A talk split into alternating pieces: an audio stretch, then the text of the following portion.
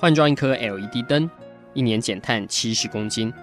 喝咖啡使用环保杯，一年减碳四点零一公斤；上班出门前记得把保温电热水瓶的插头给拔掉，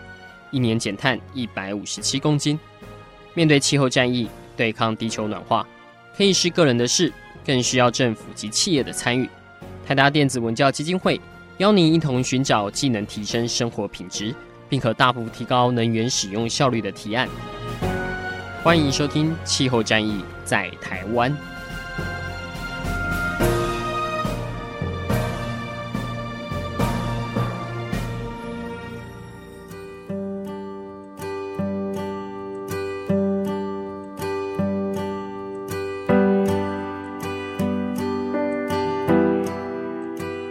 欢迎收听《气候战役在台湾》，我是主持人台达电子文教基金会副执行长张扬前。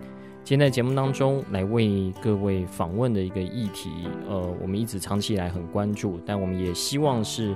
不断的在基金会这边有同仁可以过去去学习，把这些新的议题带回来。那过去我们参加的是 COP，就跟气候变迁相关的这些会议。那渐渐的，我们发现其实有很多的智库机构，包括像是 IEA 或者像是 ACEEE 等等，他们其实针对新兴国家或这些新的经济体，其实也都有办类似的活动。那我们也让基金会同仁可以有机会去参与之后呢，把这些内容 summarize 起来，那回来透过气候战役在台湾的节目。来让大家更了解目前全球在能源效率，那，这个能源效率不光只是针对建筑，它也可能是针对交通，甚至是针对工业以及整体新兴城市的这样的一个整体的综效的能耗来做一个评估哦。所以今天在节目当中就来为各位访问到大家非常熟悉的，其实就是这个节目的另外一位主持人高宜凡高主任哦。那他在前阵子等于代表基金会去法国巴黎。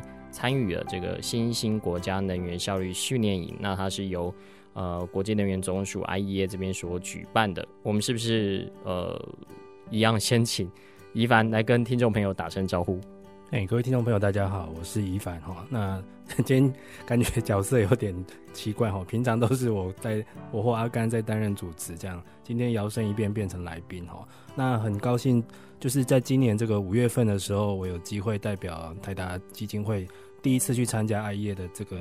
他们叫 EETW 哈，新兴国家的能源效率训练营这样子。那这个活动其实蛮有意义的，因为。它也才举办第四年而已哈，它大概是二零一五年才开始。那每年大概是呃，他们其实这个活动是免费的，所以只要是新兴经济体他们认可的，都可以去报名。所以像 even 像我们是啊、台湾并不是联合国的会员，但是只要是我们有报名，他们有认可过，都可以去参加这样子。那其实这个活动是免费的课程，但是还蛮扎实的，因为他们知道说现在要解决不管是气候变迁或像全球暖化这样的环境危机，其实。能源都是重中之重哈，所以他们特地开了这个能源效率，就是希望说，呃，新兴经济体还没长大之前，或者是啊、呃、以后不要步入那种先进国家的那个后尘哈，赶快把能源效率的事情做好。所以分成四个组别，分别是建筑、交通，我们很常呼吁的，还有就是工业，还有一个蛮特别的是照明跟设备业，哈，这个四大类，然后让大家分组去参与。那总长度刚好是一个礼拜哈，五个工作天。那整个训练下来，应该目前不敢不敢说是功力大增啊，但起码对国际上在探讨能源效率这件事情有了一个更清晰的了解。是，这次台湾过去的，除我们以外，也包括像是工研院的同仁哦。那呃，宜帆这边主要参加的是运输，就交通这一块。那跟基金会其实在。呃，这算一年多以来啊，特别是宜帆加入以来，其实我们针对像是交通整体的一个电动化、低碳交通这一块，其实有一些琢磨。那也跟台达集团整体以来对于电动车的这个布局，因为现在看起来会是一个快速起飞的。不过在整体的来看哦，其实交通现在。呃，看起来在新兴国家，它未来可能会造成蛮大一部分的一个排碳占比。如果我们不做任何改变的话，是不是？嗯，对。其实它这这四个组别里面，呃，我我有大概跟其他组员做一些交流哈。那我觉得相较之下，交通我觉得挑战是最大的哦，因为呃，相较于工业跟建筑，其实这两个领域大家应该说各国的政府都已经有很多法规有在督促了哈，那也是很多包括像环保团体在一个呃紧迫盯人的一个焦点这样子。那相对于交通，交通这一类其实。大家可能不知道，其实它已经跟那个工业已经平起平坐了。它是全球最大的耗能部门这样子，它排碳量也非常惊人。尤其像在美国的话，美国的话其实交通是超越他们的能源部门这样子。那还有一一件事情就是说，交通可能大家直接联想到就是买汽车这件事情哈，或者是买机车哈。这个在新兴国家，它购买的这个数量有可能是数倍于以前的这种先进国家。那这一块目前就算是 IEA 这个。我们在这个这一次的训练营，在请教这些专家们，对于目前的这种交通的难题，也很多是他没有一个完美的解决方案，是甚至于现在大家想不到的。我觉得这，所以这次去参加交通组还算蛮有收获的。在这里面的内容里面，其实我们可以很明显看到，就是在 OECD 的国家，已开发的国家跟开发中国家，对于运输这样的一个概念呢，基本上现在处于一个呃，我不知道要怎么提啊，generation gap 嘛。就是像宜凡去参加这个活动，其实也接触到各种不同国家的学员哦。对于一些已开发的国家来说，他们可能已经觉得开始要走向低碳交通，开始愿意去尝试呃这些低碳运输，甚至对于大众运输工具已经有许多的想象与实践。但对于开发中国家，其实他们对于呃拥有私人运具或是拥有一部车这样的一个概念哦，那基本上还是回到。呃，可能是我们还在读书的时候，都希望说将来自己出人头地，要买一个房，买一台车。所以这中间到底要如何来去做一个协调？我不知道在 IEA 这次的训练里面，他开宗明义有先让大家觉得说有什么样的目标，我们一定要去达到，然后接下来才去看说各个国家我们有没有可能有一些因地制宜的一些方法。嗯，其实像国际上主要在抑制交通部门的排碳量有大概有三种手法，然后第一个可能就是从法规上直接把那个标准加严，然后让一些老旧的车辆去淘汰。那第二个可能就是拜托你不要自己开车或骑车，用大众运输。那第三个可能是比较整体的城市的设计的优化这样子。但是讲到这个这三大心法，其实很多国家的人早就知道了，只是说他们做不到。像我们在有一个场次就互相在交流一下，就是大家未来希望每天出门的交通方式是什么哈？那很多来自先进国家的，或者像台湾，其实我们某种方面也算先进国家哈，都会觉得啊，我们就希望轻松的步行，或搭着捷运，或者是骑单车这样子。那但但是这个很多东南亚国家的学员是难以想象，因为对他们来说，他们的大众运输是一场噩梦。哦，那台湾最近有媒体开始在评论，就是我们公共运输的这种服务的品质，哦，就是会不会乱开啦，服务品质太恶劣啦，公车司机常常甩尾这样子。在东南亚国家，他们是完全不会做。为什么？他光那个交通拥塞的程度，大众运输是无法让他们上班准时的。像有一位菲律宾学员说，他啊在马尼拉的话，每天如果坐公车哈，包括像火车这一类，来回上班可能要六个钟头。六个钟头你是上什么班？就是基本上上班时间打卡就绝对是过了这样子。那这个东西，我觉得他们很多政府现在真的是想不到。就算于大家说。想要用电动车来取代一般的私人车辆，哈，起码它单位的排碳量稍微可以下降，但是马路的面积永远不够你开，这个才是一个更大的问题。所以我觉得比较有共识的是，稍微是说，可能未来整个城市的基础建设的设计要从头去着想。现在这种啊、城市的空间已经变成啊、不是人车争道，还要人跟单车或跟公园绿地。去争道，这个是最麻烦的事情。都市空间永远不够，但是人们还是要坚持住在都市里面，这才是一个交通最大的噩梦。其实我们看最近也有媒体报道，它是等于是比较在台北市去使用公共运输哦，跟一个在台东，呃，那也不算偏乡了，就是在其实也是在市区有公车到得了的地方，去同样搭乘大众运输工具哦。那一个阿嬷她大概可以去怎么分配她的时间哦？其实，在台北。大众运输真的是相对来说方便很多，那包括像，呃，现在有所谓的这个台北市现在推干线公车，那真的是三五分钟就一班，然后几乎在。呃，您如果懂得怎么去搭、怎么转乘的话，有些时候在上班尖峰时刻，它甚至是比搭呃自己开车啊，去塞在隧道里啊，这些可能是来的呃更加的，你可以去运用你的时间，甚至是可以呃精准的去算出这些时间。那同步在大众运输上面也可以呃比如说是使用手机，或是就是有腾出手来做其他的事情。可是，在看起来像许多的地方，其实包括台湾的偏乡，包括像是东南亚这方面，其实都有还有很大的一方面是要去做挑战的。呃，这次你也有碰到像是印度的同学，他们他们怎么去看在大众运输上面？他们会很迷信的，只是想说。呃，就是将来就靠电动车，或是靠轨道运输嘛？还是说，因为我知道印度现在投资很多在轨道运输啊，那还是说他们也开始去思考各种不同因地制宜的一个方式？嗯，其实印度蛮有趣的。印度这一次一直在整个礼拜里面一直被拿出来讲，因为除了说他政府宣布要大投资哦，包括像太阳能还有 LED 这样子，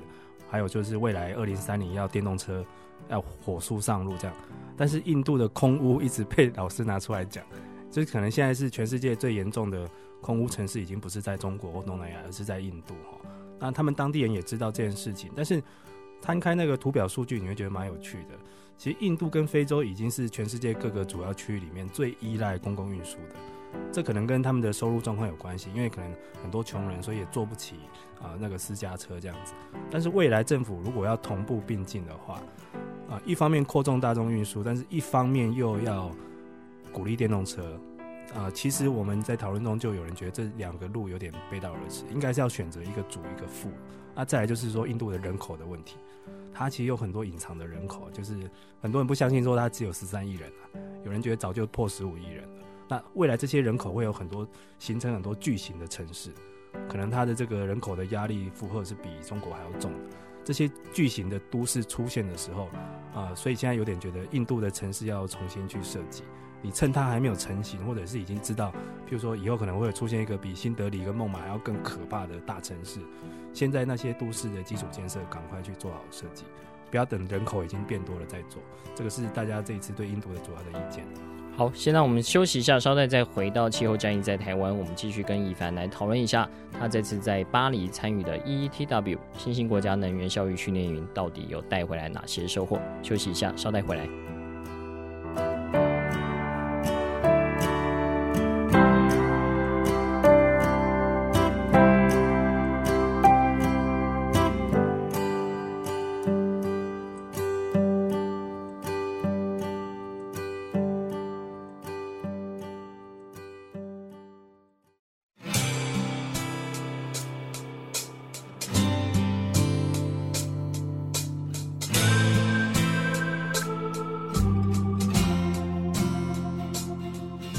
气候战役在台湾，我是共同主持人台达电子文教基金会的阿甘。今天在节目当中为各位访问到的是代表台达基金会在今年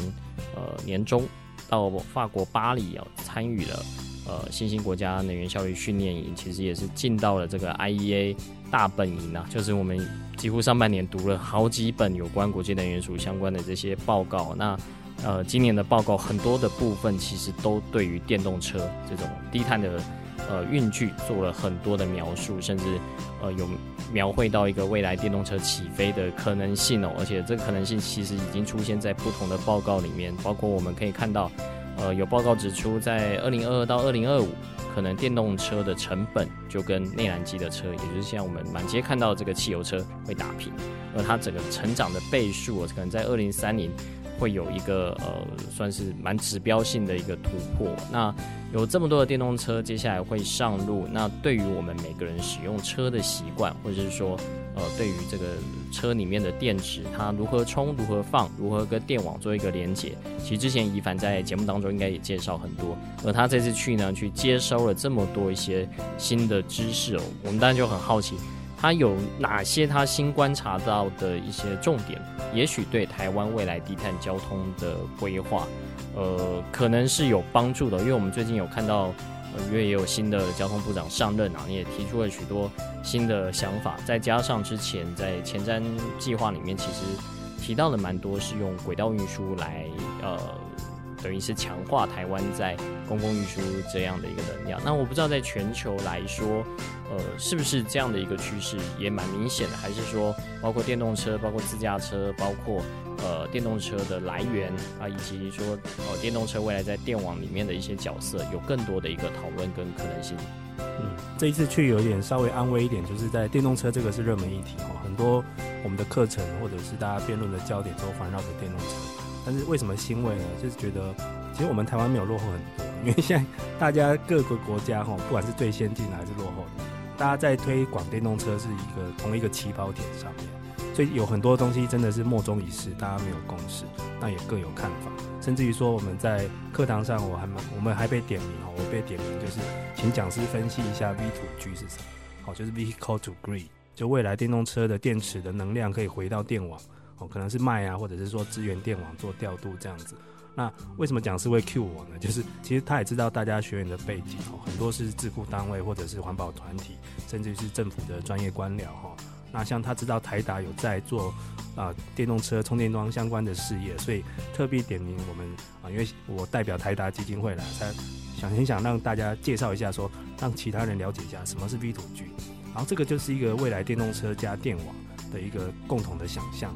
那这个东西也还在实验中，哦，所以我就趁机宣传一下我们自己家的产品跟概念这样子。那但是比起电动车，目前大家莫衷一是哦。那但是啊、公共运输，尤其是轨道运输，这应该是一个不管是什么国家都有一个共识，就是应该鼓励老百姓不要自己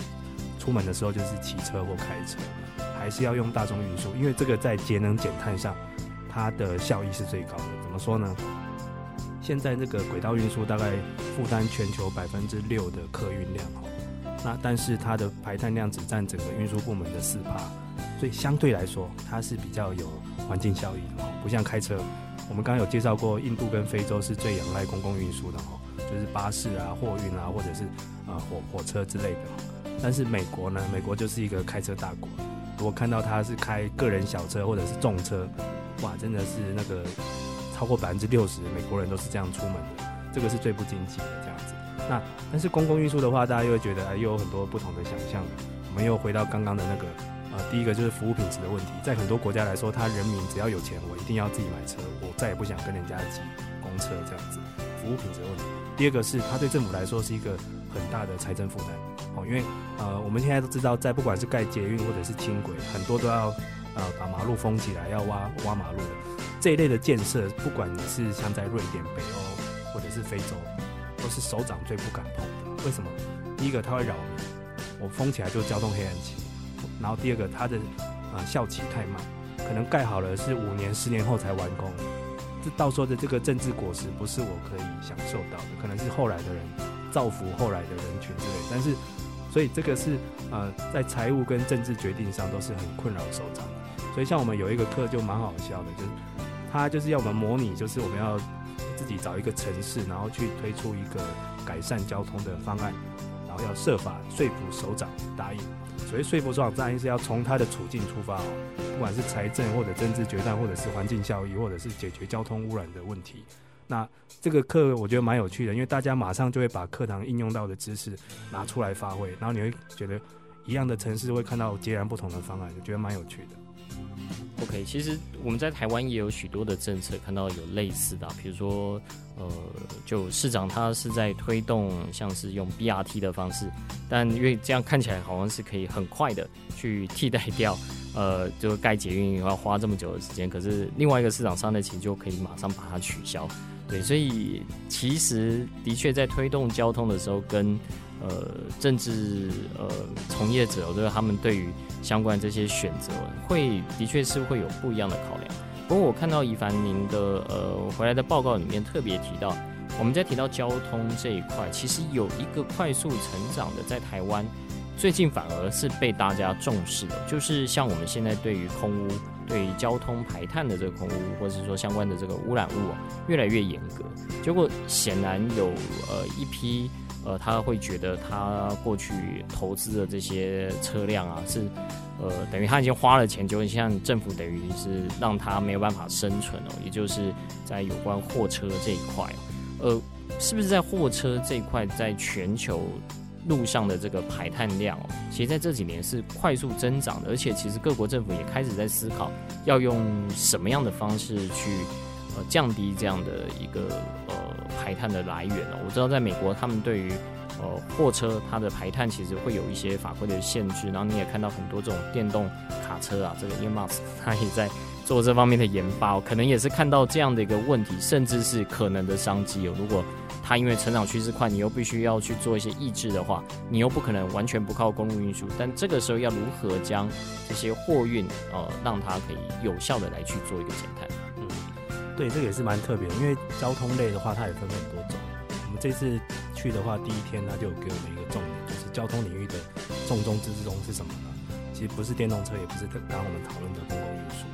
它是卡车，陆运上的卡车、货车这一块。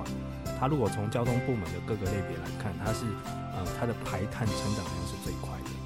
那这个可能来自于说，第一个像美国人这种很爱开重车、重型的汽车，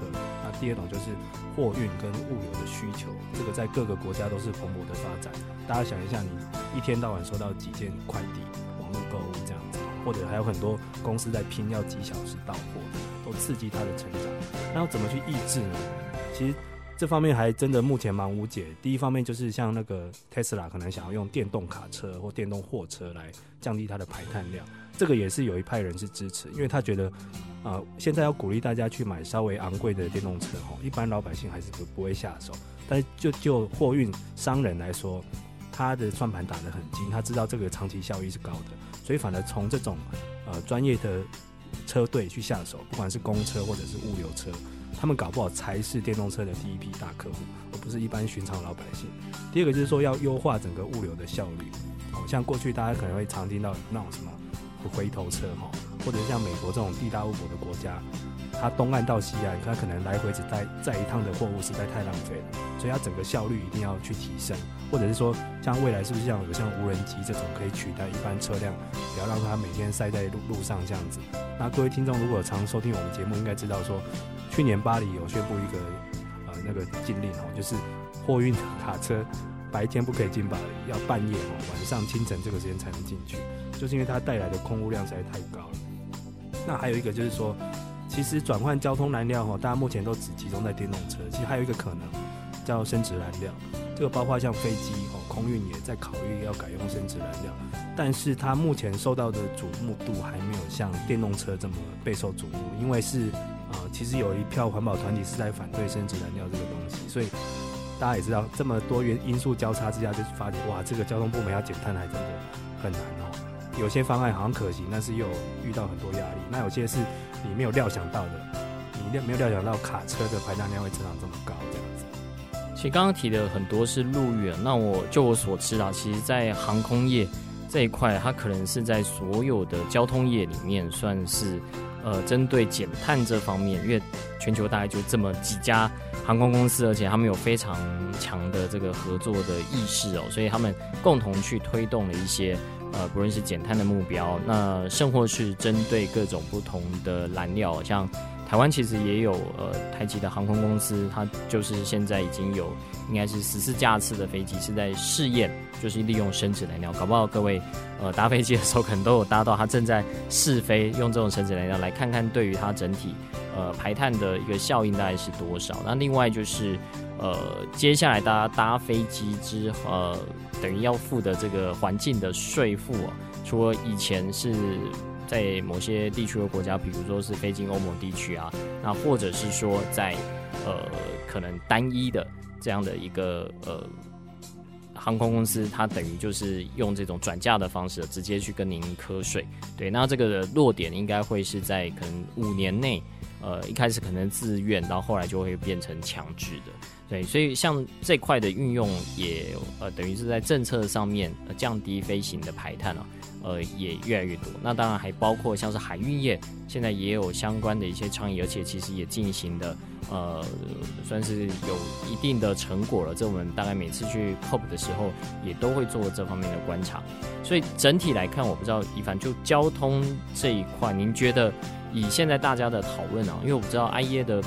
这个训练营不是说给你一个标准答案说，说啊，那就是全面电气化就可以解决所有的问题啊，或者说全面去使用什么样的。呃，一些新的燃料啊，而是他希望说各地方能够去做一些因地制宜的工作。您刚刚已经提到有三种这种可能方式，那您觉得你带回来之后，当假设当基金会我们做一个智库来去跟交通相关的呃政府部门或是地方的首长有机会去做这方面的交流的话，您觉得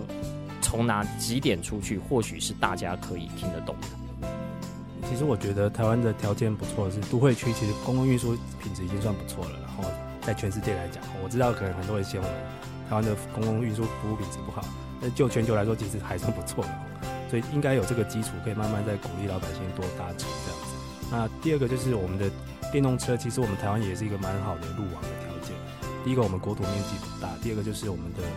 电器的基础建设那些还不错，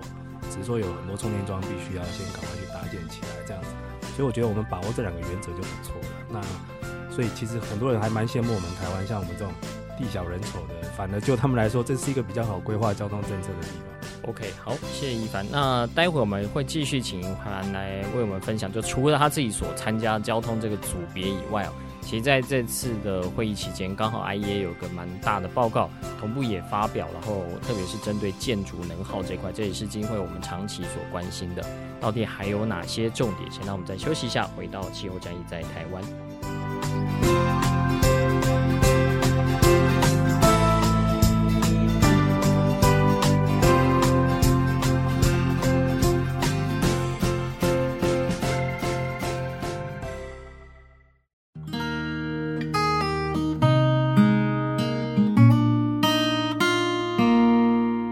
气候战役在台湾，我是主持人台达电子文教基金会副执行长阿甘。今天在节目当中为各位访问到的是这个节目的另外一位共同主持人伊凡。那伊凡在今年年中的时候，代表基金会到了法国巴黎，参与了国际能源署所举办的一个礼拜的这种能源效率的训练营。那呃，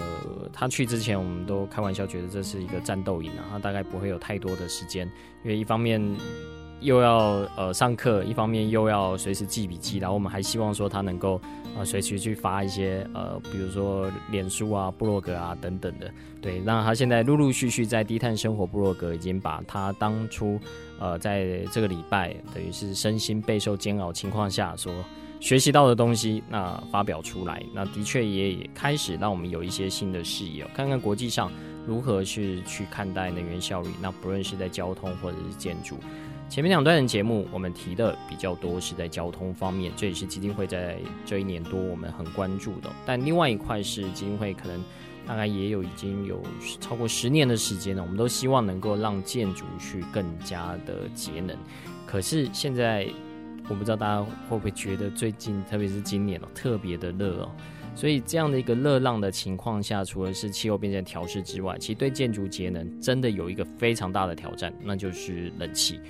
IEA 在一帆去参加这个训练营的时候，就发表了这样的一个报告。一帆答应能不能帮我们做更多的解析哦？就是冷气接下来会带来多大的问题？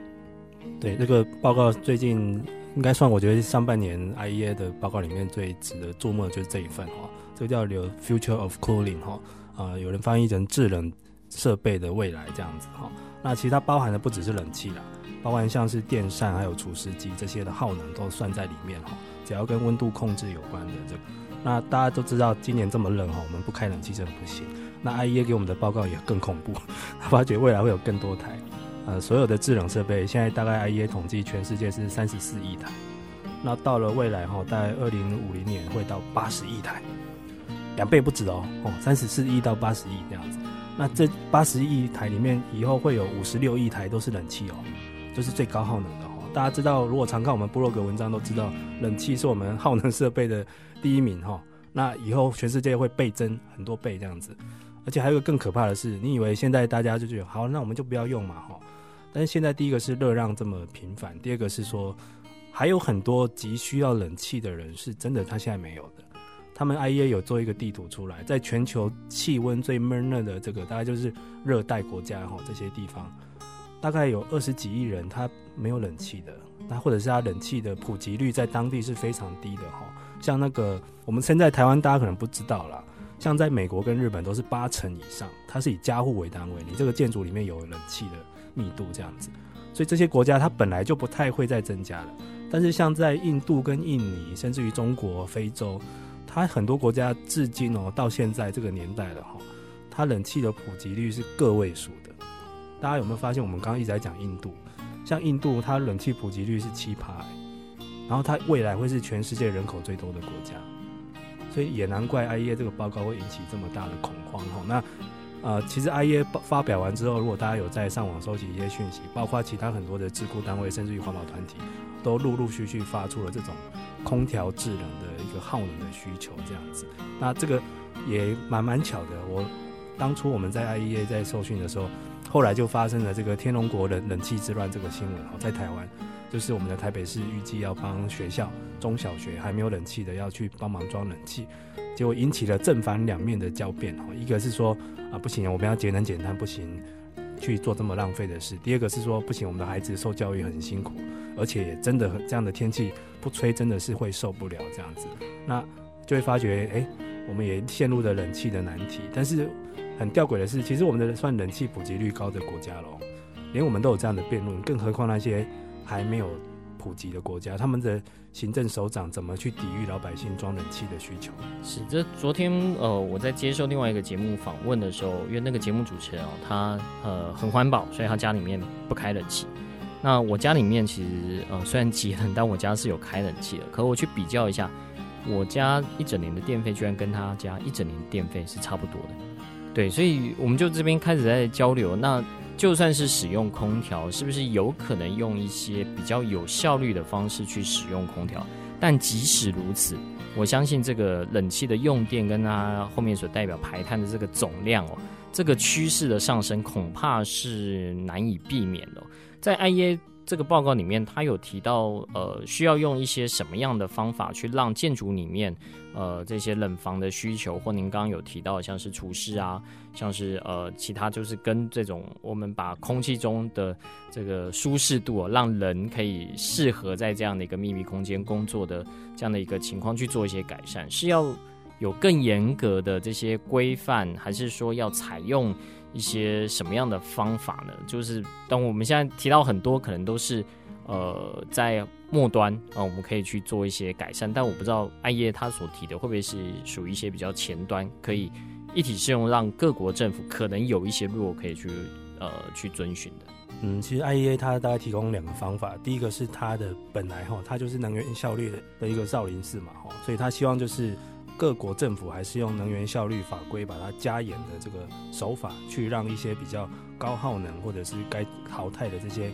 空调或冷气的机种让它退场。其实它有列出一个图，我觉得蛮好玩，就是各国的冷气制造商有能力做的那个能耗的范围，好，但是政府的法规定到哪里？它有点像是一个色块，然后看政府的法规那条红线画在哪里，就后来摊开来。大概全世界看了一下哈，大概除了日本以外，其他国家的政府都很松。就是譬如说，我们已经有办法做到能耗第一级的，但是政政府的法规可能定到第五级就好了，就是最末端的这样子，就是一个政府的最低标设得太低了。所以那个图看出来还蛮一目了然的，就是法规面的加严是可以去马上去从源头去抑制的，因为它很明显的是你无法阻止老百姓买冷气，这个是定掉了哈。那第二个，那就要从产品端去要求厂商。那所谓的要求厂商就会面临到一个压力，大家常想到我们每年的政府在跟那个汽车厂商在交战，就是在战这些燃油标准。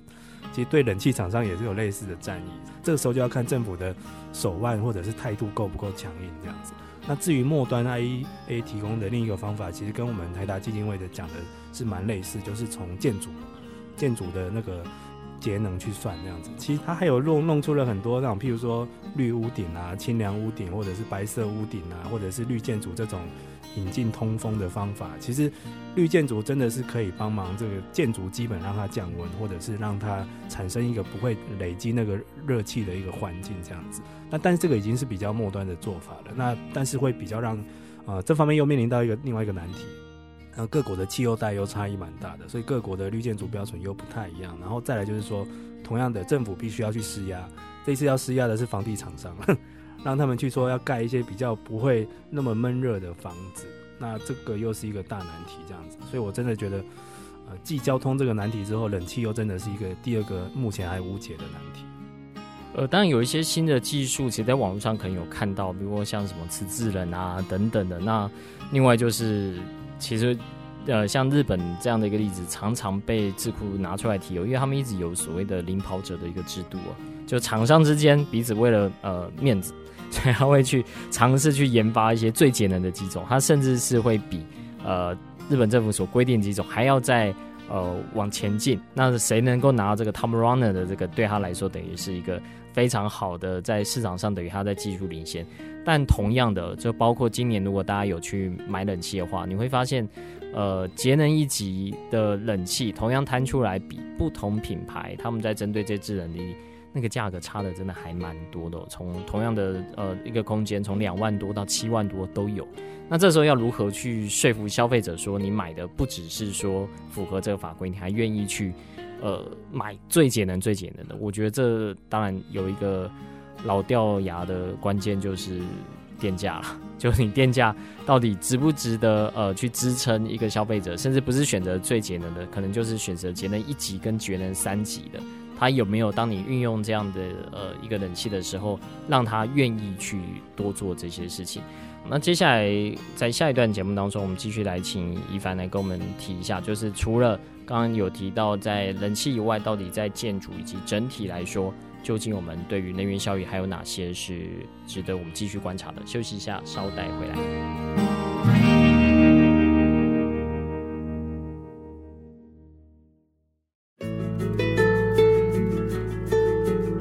回到气候战役在台湾，我是主持人台达电子文教基金会副执行长阿甘。今天在节目当中为各位访问到的是台达电子文教基金会的高一凡主任。那宜帆在这次其实呃，除了针对交通以外，在建筑方面，因为它不是任意组的，所以它主要是针对报告的解析。那另外我们有跟工研院的。呃，派过去的呃学员们也一起合作，所以接下来也会有一篇文章在低碳生活部落格是在做建筑的解析。那宜帆除了在这两块以外哦，还有哪一些的观察是啊？也因为他这次等于是去做训练，是针对新兴国家或是呃这种未来有可能在呃用电或者是说在它的排碳快速增长的这些区域哦。他有没有做过一些分析，是让大家知道说，还是有一些 cap 大家要去保持的，或者是说有哪些的作为啊，可能要尝试兼顾，就是政府的想法或决策者的想法跟民众他能够接受什么样的一些呃说法，这些有在做一个平衡的呃研究。其实他最后一天的课程就是教我们说，这种如果你是这种政策官僚，或者是呃。议题的倡议者回去要怎么做这些节能或者是能源效率相关的倡议的推动？哈，不大先给我们一个震撼教育，他要先让你认清楚说这个议题本来就是没什么人关心的，就是他有给我们两个图，我们看的是还蛮气馁的，我也是真相是如此了。第一个图是说，其实就政府来说好了，他自己最关心的政策是哪一种？就政府最热衷或者是最在乎的政策是什么？其实第一名就是真的是经济的啦。哈然后之后是高物价啦，然后才是贪腐啊这样子。那环保呢，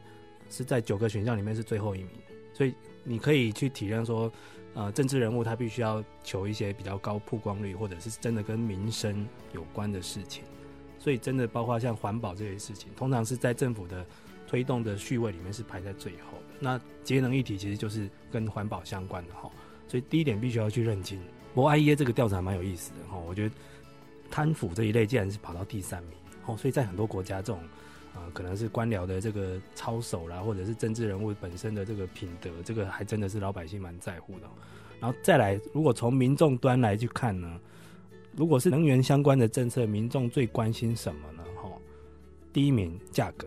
其实很多老百姓他不在乎我到底是什么能源，或者是今天是什么政策，他只在乎这个价格是高还是低，会不会涨价这样子哈。那大家可能会觉得，哎，空屋啊，空屋不是现在大家很红吗？哦，不管是从老到小都关心。哎，抱歉哦，空屋在这个排行榜里面也是排到第三名，所以并不是很高哈。那至于说，呃，其他的顺位，包括像那能源的来源什么，都是很末端的，所以几乎这个排行榜里面哈，价格大概就占一半的比重。所以，我们真的还是，既然是从这个调查率看的话，我们必须要是从能源的价格面去跟社会大众去做一个沟通，就是可能是说这个合理的价格到底是什么，还有就是该涨或该跌，还有就是说，其实价格也不止一种，不只是货币价格，包括它的社会成本跟环境成本，这也是某种价格。我觉得这个都是要去跟老百姓去讲清楚。但是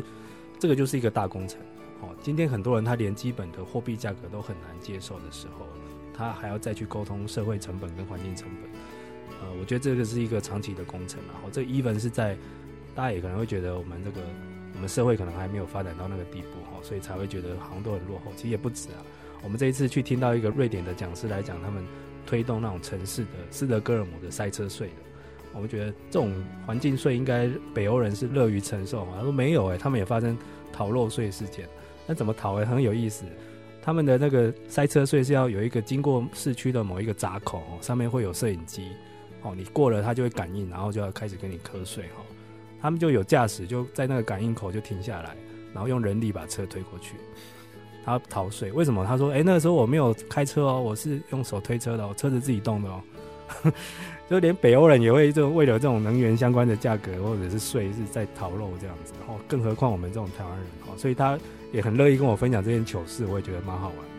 好，所以价格的这个当然包含了呃，是不是我们现在使用这样的一个能源，它实际的价格，甚至它外部污染的成本有算进去哦。当然，另外一块其实对我现在对台湾很多人感觉有感的还是补贴啦，就是说我买这个设备，政府是不是有补贴我？然后，可这样的一个补贴，有些时候又会造成。啊，比如说商家会囤货啦，然后会造成民众的预期心理啊，就干脆就等你补贴，然后突然可能大半年都不买，就会反而造成在整个市场上的供需失调。那很多的呃生产者有时候受不了，或者是说呃突然这个补贴落日，如果大家的预期原本很好，就现在就必须要开始做整并减产，甚至是裁员哦。其实在这几年这种新能源的发展，你会发现还蛮。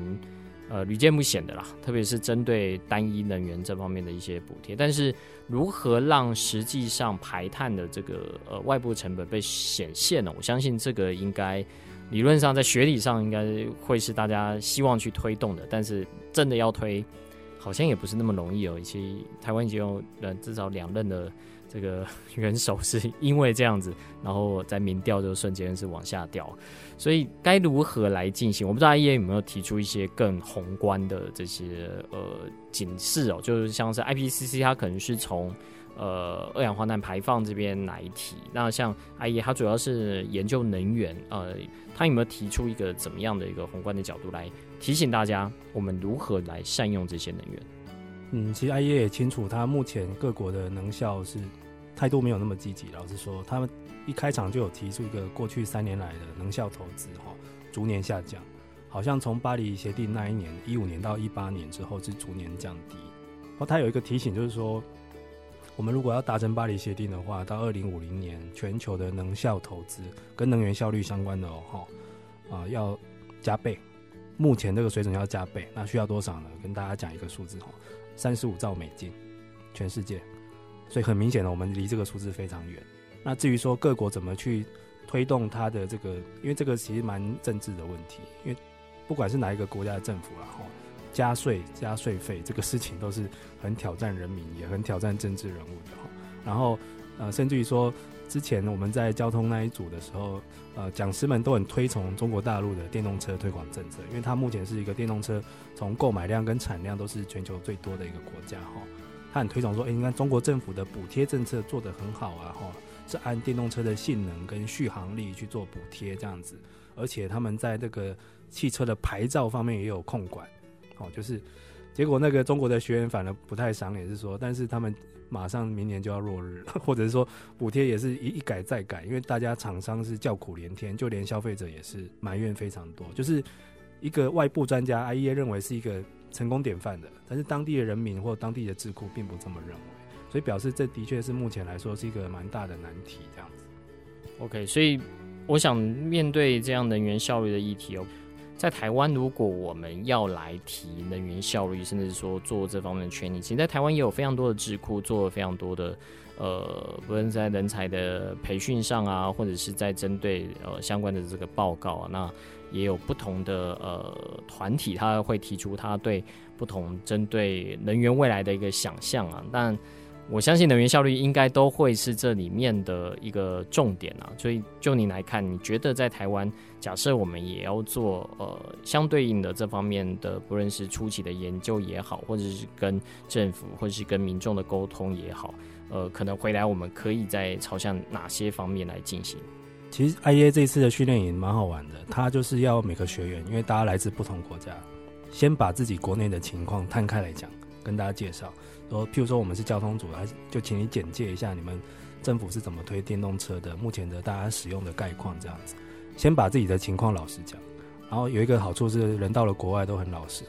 就没什么包袱，可以讲得很开这样子。那我很明显的，我们发觉我自己啦，我认为台湾是。目前我们太执着于我们能源种类的挑选。大家看我们现在能源辩论的话题，大家都是在这部分哈。我是要再生能源的哪一种，或者是核能，或者是火力发电，都是种类啦。但是我们对于节能或者是提高能源效率这件事情，其实是有点被忽略的。这说起来也有点可惜。其实我们台达倡议这么多年，但是目前它。还没有很进入一个镁光灯的焦点。虽然说政府已经有在推所谓的县市智慧节电计划，但是其实很多方案我们看起来也是有点换汤不换药，或者是说大家有点低估了它的一个效益。就是每次有一些危机或者像跳电发生，又有人跳出来说：“你看吧，节能没什么用。”这样子。那大家知道吗？我这次去来发现说，IEA 它自己评估它的能源效率的功效是在增加哦。为什么？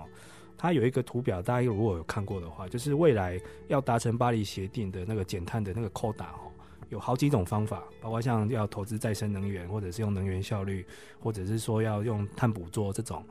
它在二零一五年那一份报告里面是说，哈，这个如果有一百趴的扣打里面，能源效率可以贡献三十二趴，在那个时候已经是跟再生能源平起平坐的。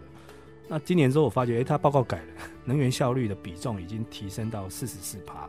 那反倒而是再生能源一样是小幅成长到三十六帕，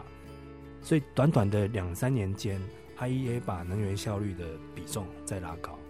所以他还可能也体认到，因为现在包括说也不止先进国家，未来这么多新兴国家要进场，那这个能源的需求感觉上是挡不住的，所以必须还是要从源头的能源效率，特别是法治那一块的标准去下手，所以他才会把能源效率的减碳的比重，或者是巴黎协定的任务完成比重从三十二，在两年内马上拉到四十四趴，四十四趴这不用讲，这绝对是目前最多的一个，所以表示说，呃，连国际上都认定说能源效率是一个王道，是一个未来节能减碳的王道，那台湾是不是应该要更重视一点？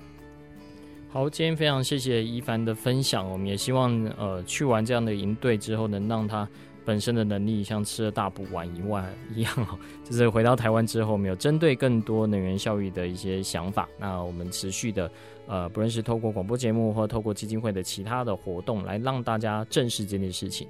因为老实说，节能真的不是一件特别难的事情哦。当你只要开始去做，你自然就会去思考许许多多一些可能的方式哦。那特别是面对，呃，从今年的热浪，大家也都。很应该很明显可以看到气候变迁这个影响已经很直接的去影响我们这一代人，所以的确，呃，如果根据国际能源署相关的报告，呃，节能能够有这么大的一个减碳潜力的话，而且相对来说它的投资又跟其他比起来相对，呃，在初期其成本是比较低的，那当然后面希望投资是更多了，能让它快速去做一个转换，我相信这个是蛮值得大家重视的。今天节目就进行到这边，我们下周见。以上节目由台达电子文教基金会独家赞助播出。台达电子文教基金会邀您一起环保节能爱地球。